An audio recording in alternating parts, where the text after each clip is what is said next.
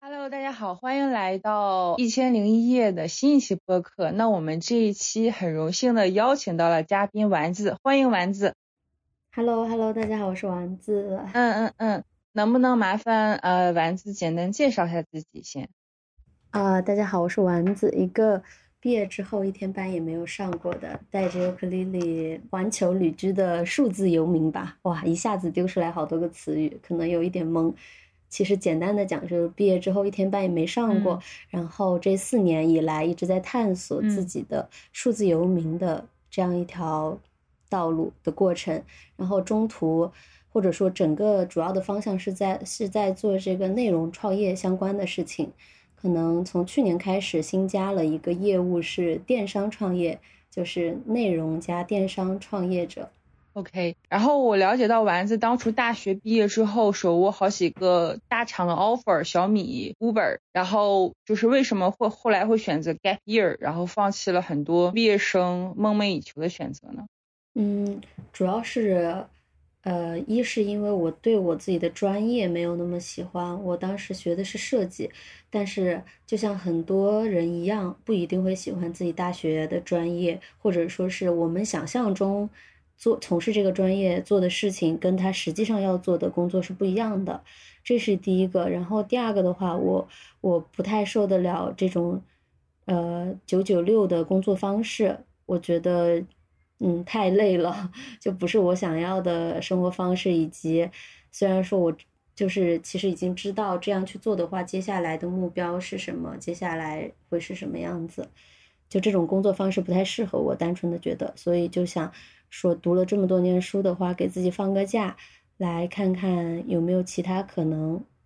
这是我第一次说想要找自己热爱的东西在哪里，因为在那之前都是比较按部就班的。在做事情，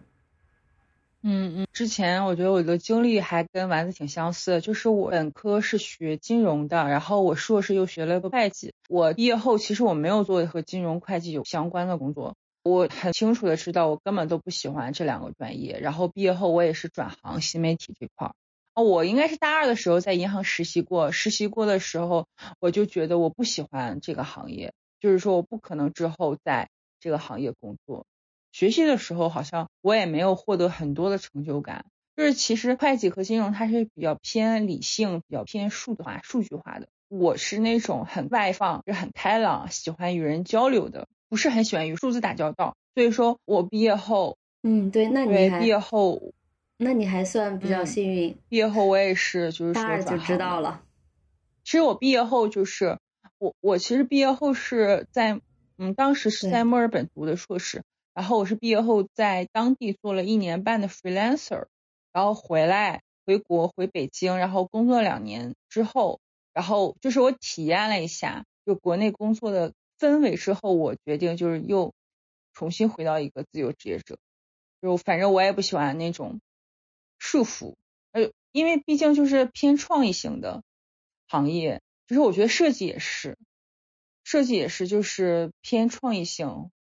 哦，就是都不太适合嗯。在格子间吧，嗯。嗯，对，嗯。但你可能是大二实习的时候就发现了，我是，呃，一直到大四只大四开始实习才知道这个事情，确实不是我喜欢的方式，因为之前上学的话，你自己的创作空间会更大一些，对，然后后来我发现很长一段时间，我以为我是不喜欢做设计，然后这两年我。重新自己创业嘛，做电商，我还是在做设计的工作。嗯、我发现我不是不喜欢做设计，我只是不喜欢帮别人做设计。OK OK，嗯，很多就是设计师也很多 freelancer 也也是这样的一个感觉，就是还喜欢自己创作，还有很多的空间。然后如果是在企业里的话，他其实是按照别人的想法设计。嗯，对，甚至更夸张。你像在 Uber 这种外企公司的话，它是会有一套呃规范给你的一套工具，嗯，是吧？你只用就是工具人，技术上过关啊，对各方面，嗯、呃，而且总总体来说，我当时觉得设计这个行业天花板有点低。如果不是说自己出去创业再做公司的话，所以就，然后熬夜也熬得特别严重。当时实习的时候，每天晚上都差不多是十点才下班了。嗯嗯嗯。然后就每天都没时间回学校洗澡。嗯。所以说，就是当时是九九六吧，基本。呃，其实我在 Uber 实习的时候，他们上班，嗯，十一点、十二点过去都没关系，但一定是晚上十点再走。嗯，对我我其实不喜欢，就是说太晚走，我其实还是就觉得太晚了，就是回来基本上就是没有时间。重点是太晚走没有什么意义。嗯，没有意义。大家的工作效率是很低的，他他是往后拖的这个事情，因为我白天的时候都没有做什么工作，好像只是因为大家都没走，所以你也不太好意思走。你看你的主管都没走，这种感觉，我觉得这样做事很没效率。就。我之前在企业就是白天开会，然后到了晚上才能开始做自己的工作，所以说就要加班到很晚，会非常多，会议非常多。嗯，对。所以丸子就是 gap year 之后做了一些什么有趣的事情吗？嗯，当时 gap year 就是抱着一个心态，想说看一下别人都是在做什么，然后也想通过他们去了解更多种职业的一个生活方式。然后我比如说，嗯，有人做金融，我就会问他，哦，对我遇到一个朋友，我就问他你是做什么的呀？他说我是做金融的。我遇到一个朋友，他说你是做什么？他说我是老师。然后我就一个一个问，然后会问他，哎，那你喜欢你现在工作吗？你每天都做什么？就更多的不是旅行本身，旅行只是我去填满好奇心的一种方式。然后就也尝试了很多事情。我本身不是特别爱逛景点，呃，比如说去印尼去学瑜伽呀，去尝试去冲浪啊，学潜水啊，然后在印度学纹身呐，各种各样的，对，各种各样的尝试。嗯嗯，包括去斯里兰卡画墙绘啊，尝试了很多很多事情，为了找到自己的热爱，是吗？嗯。后就是说，呃，gap year 之中找到了，最后找到自己的一个方向是吗？嗯，没有，没有那么快。嗯，我觉得一直到今年吧，我才觉得我算是慢慢的找到方向。之前都属于很迷茫、很彷徨的状态。嗯，没有那么快。我觉得这个方向就是不是说一开始去找就能找到，或者说找一年能找到，还是说找。找三个月能找到，但是每个人都不一样，有的人可能一辈子也找不到，有的人可能很快的，非常快的就找到了，但是在很早就知道自己的热爱是什么的人特别特别少。我遇到过的人大部分分为三种，一种是绝大多数，可能占百分之九十，嗯，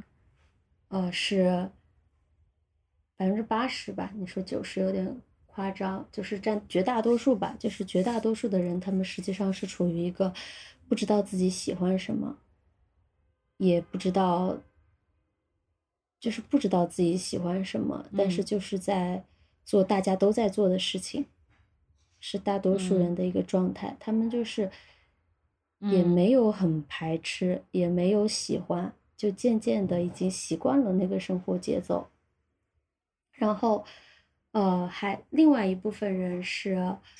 极少数的，就是很早就知道了自己要做什么的人，他们就一直朝着那个方向努力。这种人就很幸运，但是是极少数，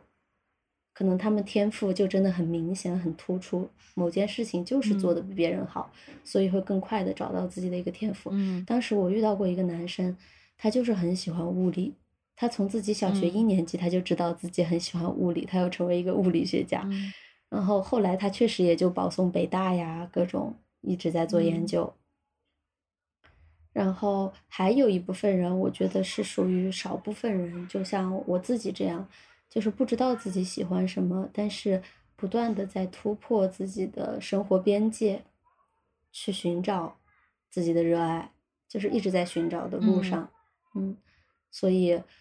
我觉嗯。得我是从一直在去嗯。年，我给别人介绍都是我是一个在寻找的人，只是说，呃，随着你慢嗯。慢的，或者说资源的累积啊，社会经验的累积啊，你的收入会越来越稳定，但不一定说你就真的找到了你热爱的那件事情，只是说慢慢的清晰一点了，嗯。嗯嗯，我觉得寻找自己热爱的，就是我也有过这么一段经历吧，就是觉得很痛苦，我很很想去快速的找到它，但是好像就是没有办法很快速的找到。这这个东西急不来的，然后我就是不断尝试，不断尝试，特别是之前，毕竟我学了六年的商科，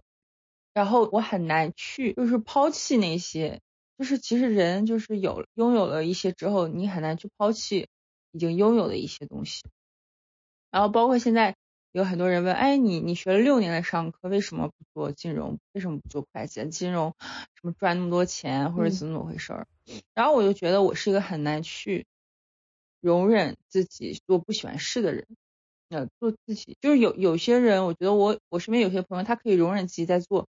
自己不喜欢的事情，但是我是一个不能容忍自己在做不喜欢事的人，所以说，我可能就很早去十三吧，二十三四岁的时候就开始探索，探索到到基本上二十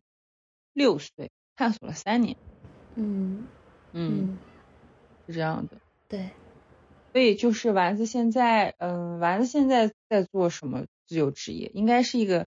也算一个斜杠青年吧，就是也是有很多身份觉。得我其实在做的工作它是呃一样的，只不过说以不同的形式去展现出来了。比如说我是一个旅行博主，那我的工作就是内容创作。然后另外一嗯。方面，我现在在做电商创业，对，做嗯。做尤克里里品牌嘛，跟朋友一起做这种，呃嗯，尤克里里品牌的话，其实在这个团队里面，我负责的嗯。也是内容这一块儿，内容输出或者说是品牌品牌营销这一块儿，嗯，对，可能稍微有一点不太一样，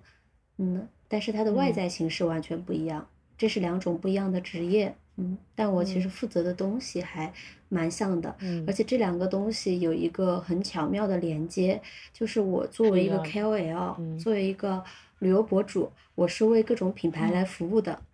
我要跟品牌去对接，但是另外一方面呢，我又作为品牌方去跟嗯一些 KOL 对接，所以这两个资源是接上了，而且我会比较知道对方的心理，是两个立场，两个角色，嗯。所以说现在就是丸子的收入构成基本上涵盖哪几块呢？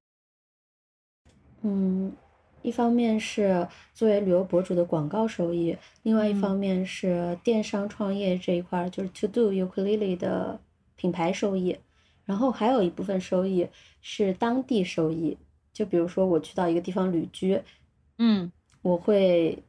嗯给自己找一些有趣的事情干，比如说我在大理去摆摊卖故事，那个就根本不是为了赚钱去的。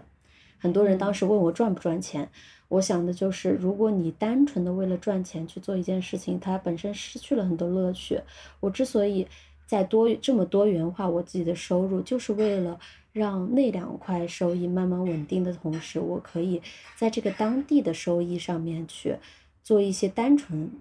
觉得好嗯玩的事情。嗯，但是这种事情往往就是你觉得好玩的事情，如果别人觉得好玩的话，你也能赚到钱。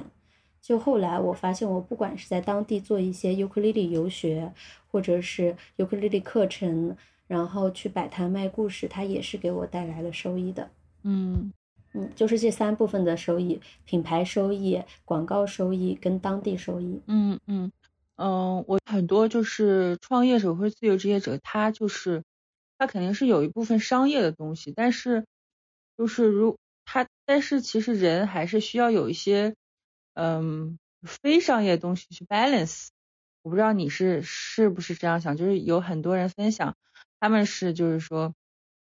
就比如说你在比如说大理摆摊儿，然后你去 balance 那些，你让你的人生或者你生活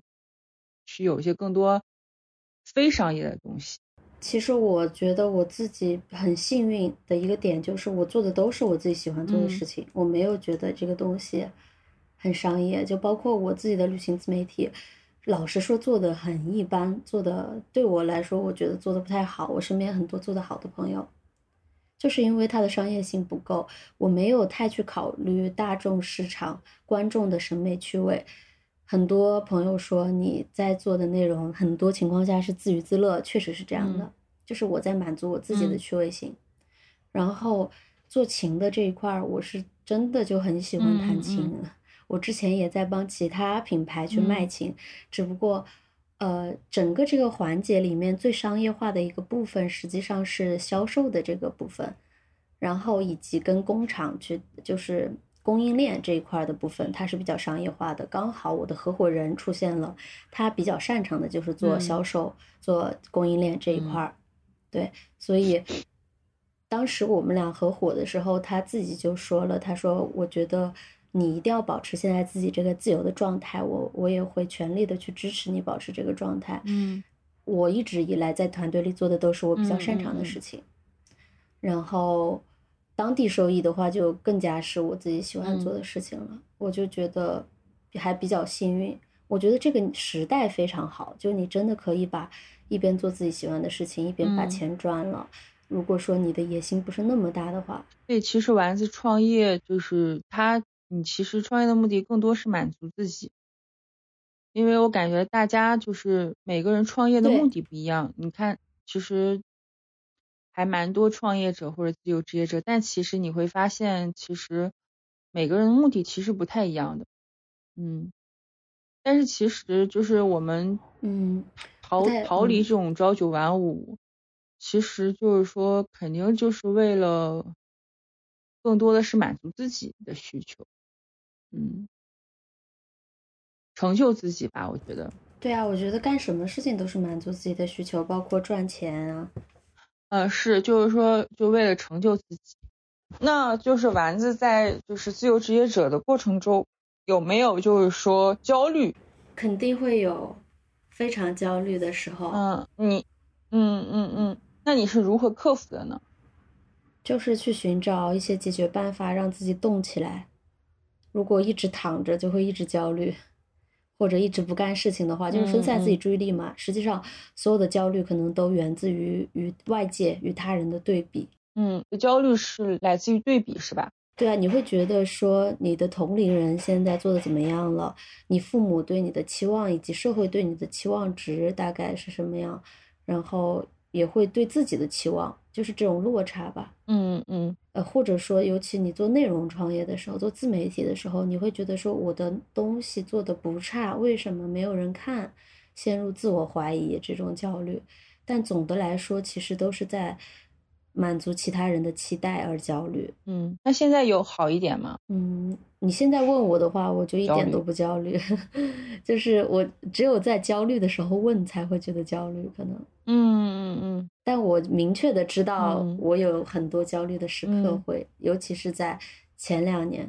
嗯，觉得就是随着时间，这这个肯定会慢慢好的，因为。嗯，我觉得大部分人在做自由职业刚开始一两年创业，就是刚开始不确定性太多了，然后刚开始有很多人去阻止你，就比如说我，就是刚开始我就有前同事吧，就是跟我吃饭的时候，就他很不看好我们的这个项目吧，然后就就觉得我们做的不专业，或者是怎么怎么回事儿，有很多人去打击你，或者说啊，有些人。父母会觉得你这个就是无业游民，或者说就是不不体面。我觉得我更多焦虑不是说就是同龄人压力，我焦虑是这种不确定性吧。我觉得会有点焦虑，就是每天会有一些呃挫折，或者说有一些就是说不那么顺的事情。嗯嗯，对，就是同龄人焦虑，其实我是在嗯。想想是什么时候治疗好的？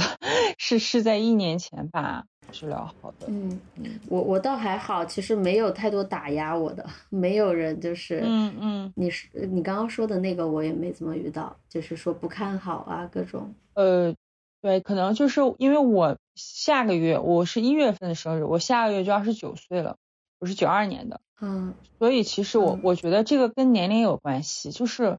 我在二十八岁之前吧，二十八岁之前我还是挺，就是二十八岁之后，我觉得会更自由一点，嗯心灵心灵自由，嗯就是更不 care 就别人的想法了。嗯，我觉得更有勇气面对自己的年龄了吧，可能有些事情也释怀了。嗯，这个确实需要时间。那就是说，自由职业者还有一个比较大的困难就是自律，因为就 有很多想成为自由职业者的朋友，他就是害怕自己这个做自由职业过程中不自律。那你是如何做到自律的呢？哦，我觉得我我就不是一个 特别自律的人啊，但是嗯但是你的焦虑会让你去做事情，因为刚刚说到了，我面对焦虑的一个方式就是让自己动起来，去做一些什么事情，而且我是那种我有一个想法，我就要去实现它的那种人。实际上我也不是特别自律的人，我没有说像我认识的一些自由职业的朋友，他们会有严格的按照自己的时间表去做事情，我反而是会更看重我的工作效率。如果说我当下就不在工作的状态的话，我就干脆就不做事情。然后，嗯对，但是嗯我做事情会很快，就是如果我决定要做一个事情的话，那个就是趁热打铁就去做，会不会中间不会有犹豫？但是嗯实际上，你说我的一些时间管理或者规划的话，我做的是不太好的。比如说我熬夜就比较严重，这是我自己一直想克服的一个问题。但是，嗯嗯也是因嗯为不够自律，我才 就是继续这么在熬夜。我觉得可能每一嗯个人嗯他适合的工作方式以及他的工作属性，需要他的工作方式是不一样的。比如说，呃，我另外一个朋友做电商，他的工作时间就会非常的规律，因为他的工作时间，实际上大部分人的工作时间是根据他的客户的工作时间来决定的。嗯对，就是你只要有 deadline，你就能完成。deadline 是第一生产力。对这个这个事情，就是说我我刚开始的一段时间，前半年吧，我也是就是没有一个固定的 routine，就是日程表。但是最近的话，我比较固定的是下午一到五点工作，然后晚上八点八点到十二点工作，五点到八点之间吃饭加运动。嗯，要能做到就很厉害了。我我我尝试过用这种，就是给自己呃写 schedule 啊什么的，但是呃我发现我不太能做到。后来我就给自己写 to do list 这种，嗯，对我就会大嗯概把自己要做的事情给它做完，然后给它排一个紧急顺序就嗯可以了。嗯嗯嗯，嗯，因为实际上，如果有人在等你一样东西的时候，你玩也玩不好，你会想要先去把这个事情做嗯完。嗯，对。但是如果嗯说你的工作属于完全没有人监督，也没有甲方、没有客户的情况下，就比较难了。就比如说做自媒体这个事情，要不自律的话，真的做不起来。对，就是如果不自律的话，我就建议他不要做嗯了。对，他没有这个决心，就不要做了，不然就很容易像我这嗯样、佛掉。像我就是，因为做自媒体，其实最重要、最重要的一点不是你内容好坏，而是你的一个保持一定的更新频嗯率，坚持很重要。嗯嗯，因为你不管什么样的内容，它都有受众。坚持是源于热爱吧，我觉得，就是如果你没有足够的热爱，可能也你也坚持不下来。嗯，有足够的钱也可以，是足够的钱，就是看你的、你的、你的、你的燃料是什么吧。热爱当然是，但是热爱这个东西，我觉得被说的太轻易了，哪有那么多热爱？就很就是像我之前说的，我觉得大多数人是不知道自己到底热爱什么的。嗯，但是我，但嗯是热爱是一个因素啦，它会，我觉得热爱只是能够保持你坚持去做这件事情，但是让你按照一定频率的坚持去做这个事情，就不单纯是热爱能解决的问嗯题了。就跟你刚刚说的时间管理、自律以及外界的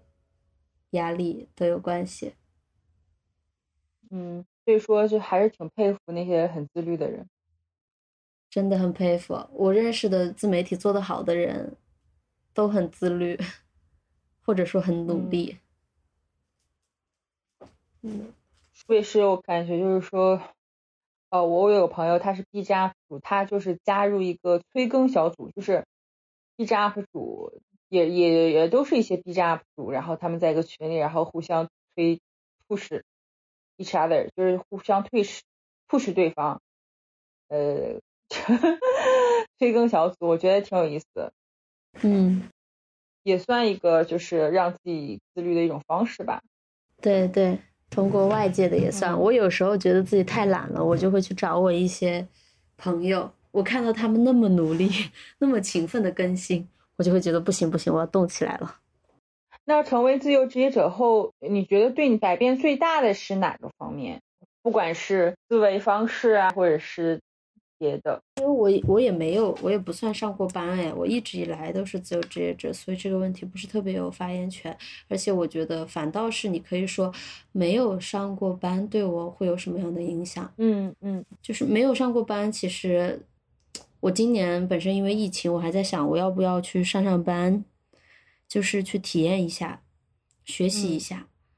但是因为我手头的工作实际上不允许我再去全职上班了，我自己有自己的事情要做。嗯，但是我确实是在前两年的创业过程当中发现，因为没有上过班，没有上班的经验，导致我做事情我没有团队合作的经验，也没有这个意识，没有团队合作的意识，包括就是人力资源分配。我当时创业的方式就是什么事情都自己做。这个让我吃了很大的亏，也根本就很难做起来。这种方式也是没有上过班的一个缺陷，所以，嗯，是的，嗯，就是之前我们在我们在群里，呃，然后也发起过一个话题，是否建议大学生一毕业就做自由职业？然后很多人就是说可能不建议，嗯，就也有人建议啦，就是也有人不建议，不建议。他们的理由可能就是说，就也包括一些资源呀，包括一些就是工作经验呀、团队合作呀。嗯，对，嗯，但是现在其实越来越多大学生他毕业后会选，而且现在工作难找嘛，毕竟。嗯。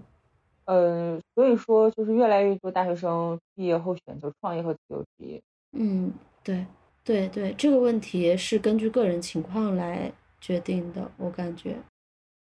我没上过班，我也。其实不太好讲，我刚准备讲说工作确实也能够，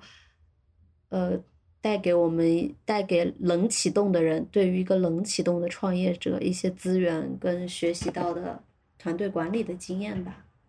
嗯，我我觉得就是作为一个上过两年班的人，我我认为是可能会是有一定的经验吧。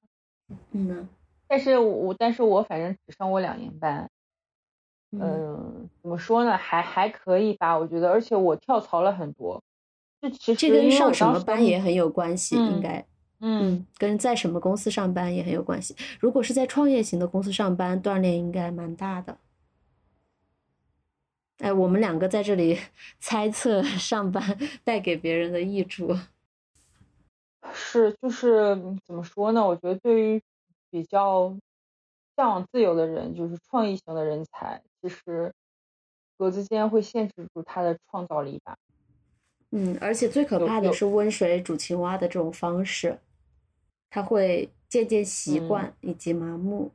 这种就更不好跳出来了。对，我有一个朋友跟我讲过，他说人不太可能自己的工作做得好好的，突然间就决定要改变自己的生活，不太可能。发生这种情况，大多数情况下都是要么是你的生活刚好到了一个节点，比如说我当时就是毕业，就刚好毕业这个节点，然后要么就是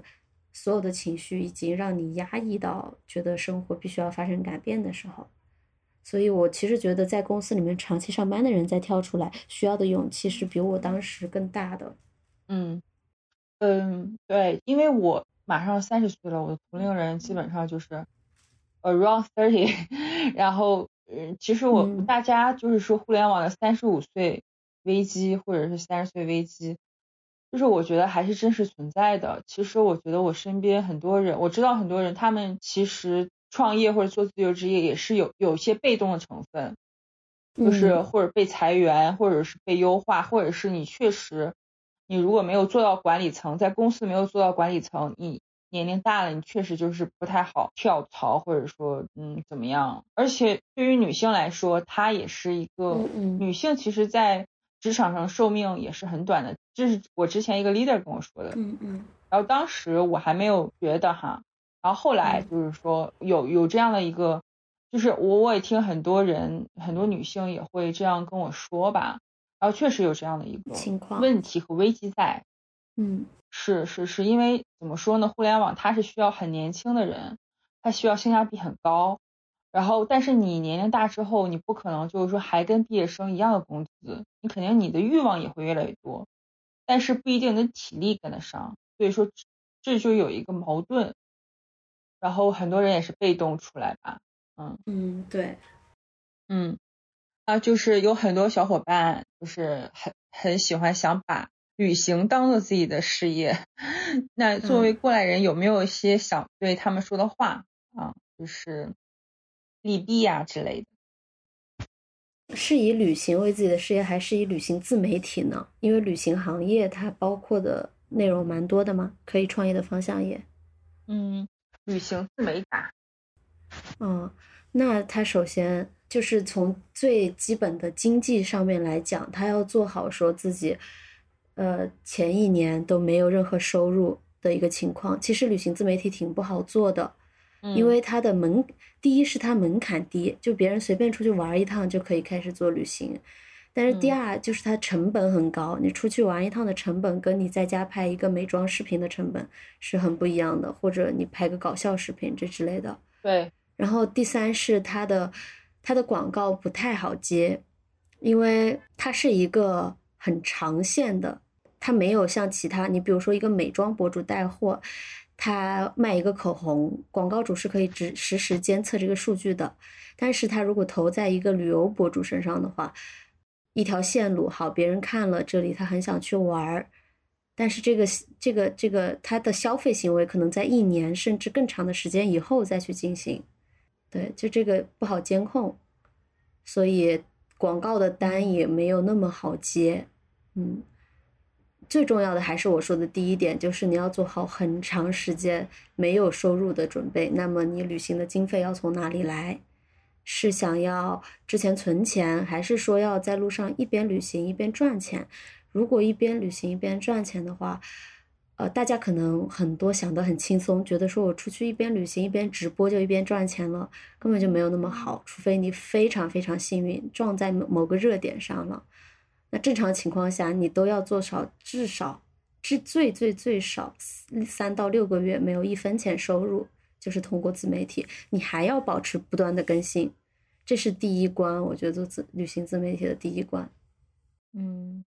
对，就是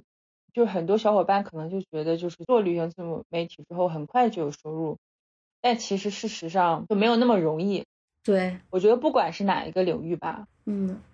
对对是的，就是旅行自媒体，只是说相比其他领域，它的花费要更大。对，就是说要足够有钱。嗯，对，就是你要想好你的一个谋生方式，不然的话，其实像我当时直接带着两万块钱我就出门，那起码我还有一个冷启动资金是两万块钱，然后在路上开始没钱了之后，一边没钱再去找，说一边旅行一边赚钱的方式，这种会极其焦虑，会非常焦虑。我是一个其实很乐观的人，但是在。哎，有一段时间，第一年的时候，二零一六年的时候，我都焦虑到天天晚上失眠，天天晚上失眠，我甚至都掉头发。我觉得就很想说，要不算了吧，回去上班吧。对，这种压力很大，对于大家的一个抗压性也会有，所以我才会更建议说，做好一些准备再出门，不必把自己陷于那么窘迫的状况里面。是。确实很难，我觉得不管做什么都很难吧。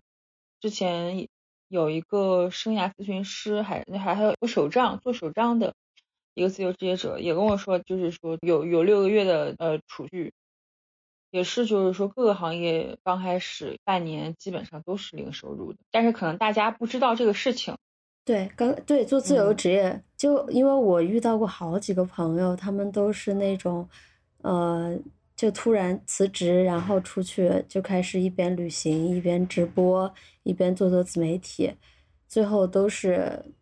就回去了呀，发现啊，这个钱原来没那么好赚，不是说我走一趟川藏线路上直播就能火的。而且旅行这一块还有一个压力的存在，实际上是你的。各种不确定性，就如果说你是做其他的办公室类的创业，或者是，嗯，你至少说你的住所是稳定的，你就考虑你职业方面的事情就可以了。如果是旅行自媒体的话，你还要考虑你明天住在哪里，你下一个目的地去哪，嗯，就是更加不确定的东西，就甚至你连住在哪里都是不确定的一个未知数，包括你的签证也要到期了，这些各种，嗯。奔波感觉旅游自媒体就是美妆自媒体，在家里就还能省钱，其实。对对，但是也也也，我这种旅行就是现在其实市面上，呃，应该说是更好做的一种旅行自媒体，他们是出去玩一趟，然后回来创作，然后再出去玩一趟再回来这种方式，因为我当时。没有想到我在做的事情是旅行自媒体，我只是想要出去见个年，它也不算是一个创业的行为，嗯，所以才会让自己处于那么累。正常情况下，刚开始做旅行自媒体，完全可以通过假期或者一个周末，或者说自己找一个工作，工作时间比较灵活，你拿副业去做。对，嗯，所以在这里还是得。提醒各位小伙伴，就是做自由职业前要做好一个规划，嗯，然后就是也要有职业规划，肯定是更就是更更更顺，就是做好一些 research 吧，就是研究，比如说想做旅行自媒体，研究下就是这个领域的一个，就是说是否能盈利，或者说因为因为其实，比如说旅行自媒体可能也有很多头部博主嘛，然后嗯，就是不一定就是。我普通人的话做旅行自媒体就能火，因为太多的竞争对手了。所以说，其实还是太多了。对对，就是还是建议小伙伴就是说做一些嗯小众的，或者说就是还还没有就是红海，还还比较那个什么新的一些领域，其实会更好一点。嗯，可以先给自己定位。对对对，先做一个好呃个人定位吧，就是先做一些 research，就研究一下。嗯，不要太冲动去做这个事情。但我觉得年轻冲动也无所谓，想到了立马去做也挺爽的。就是就是看最后追求的是什么。都都，我觉得就是说，冲动也是，就我觉得有时候冲动也能做成一件事儿。就是说，你要不冲动的话，就是可能就会他可能都不会做这个事情，想想就没了。对对，就是因为我有认识一些人，他就是会把一个事情想的太缜密，就是说。算的太明白，然后就迟迟反而没法行动，所以说就过了那个时机了。嗯嗯，错过那个时机了，所以说先行动是最重要的。那最后一个问题就是想问一下丸子，就是做了很多年的自由职业者，然后你你肯定会有很多呃想放弃的 moment，能不能分享一个，就是说一个 moment 是你告诉自己说啊，就是不放弃。不能放弃的一个经历吧，或者说一个瞬间，可以分享一下吗？嗯，我其实只有一个瞬间想放弃做自由职业，想回去上班，就是我刚刚跟你说的那个瞬间。在那之后，我再也没有过这种瞬间。我知道我肯定不会回去上班的，其他的时间里都是。就是我说的，我大学刚毕业第一年的时候在越南，那个时候身上钱花的差不多了。实际上我到巴厘岛的时候，身上只有一千二百块钱。然后连回国机票都可能差不多，刚好能买一张回国机票。但是我当时没有买回国的机票，我拿一千二百块钱里面花了五百块钱买了一张去印度的机票。然后去印度之后，我开始做代购。其实，在那之前，我做代购都是非常排斥的，我没有做过代购。然后，但是为了赚钱嘛，就是继续走下去，就做代购。当时做的一些手工艺品的代购，也是因为，嗯。就特别难。我发现我就不太适合做销售类型的工作，虽然说也赚到了接下来的旅费，但我发现，嗯嗯，这样的话我已经失去了我本身旅行的乐趣，我把时间都花在了这个买东西上面。嗯，然后回到越南之后，我在泰我在印度又吃坏了肚子，就肠胃炎，嗯我就回越南嗯休息。然后在越南的休息的路上，我就觉得很痛苦，因为一方面你已经看了这个世界的一角，你觉得非常有意思，你还想去更大的世界看一下，你的欲望很膨胀，像个气球一样，但是你的能力又匹配不上你的欲望，这种撕裂感就会让你很痛苦，就会让嗯你想要不算了吧，这么累。嗯，要不就回去上班吧，因为当时嗯我那个专业挺好找工作的。然后嗯我确实也，第二年一七年年初的时候，我就回北京了，去面试了两家公司，但当嗯时我已经不是应届生的身份了。然后我面试的两家公司也不是我原本的设计行业，面试的是，呃，旅行方向的定制旅行的公司。嗯然后去了之后，发现跟我想象的工作又不一样。原来定制旅行嗯是不需要出去玩过，他们根本就不需要去过那些地方，他们就嗯是还是在 office 里面给别人出文档。嗯嗯，然后我就又没有继续做这个工作。我当时还嗯问其中有一个公司说，啊、我能不能远程办公？你们可以少给我发一点工资。但当然是被拒绝了。嗯然后我就开始一次偶然的机会，嗯，认识了清华的一个创业训练营的一个导师。我当时就去每周都去参加他们那种创业者的圈子里面的头脑风暴吧那种。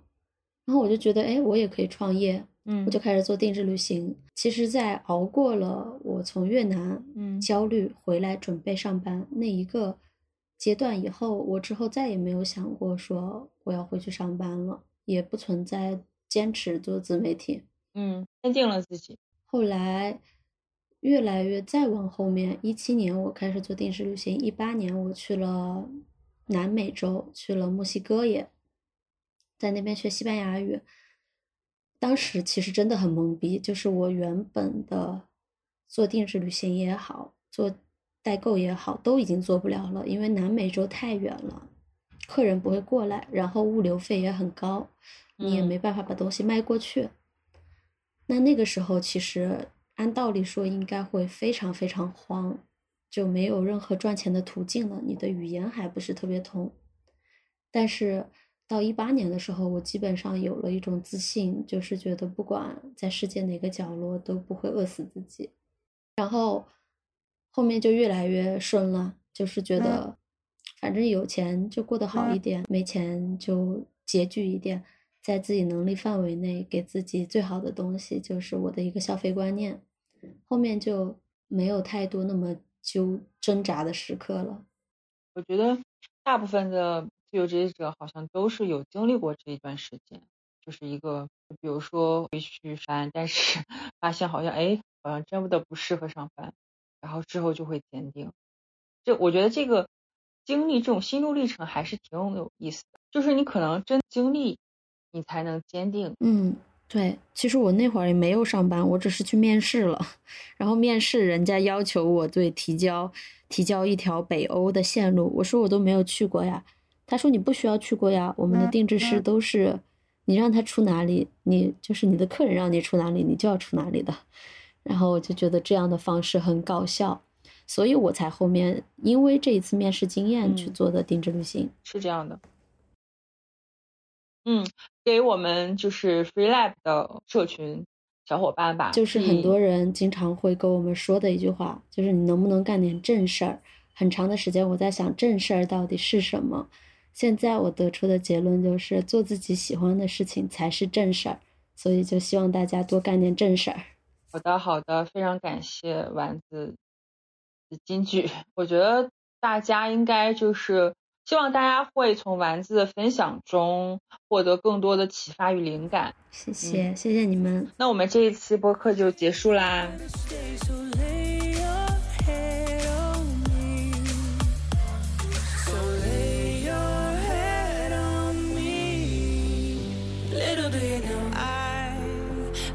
Till the sun dies. Little do you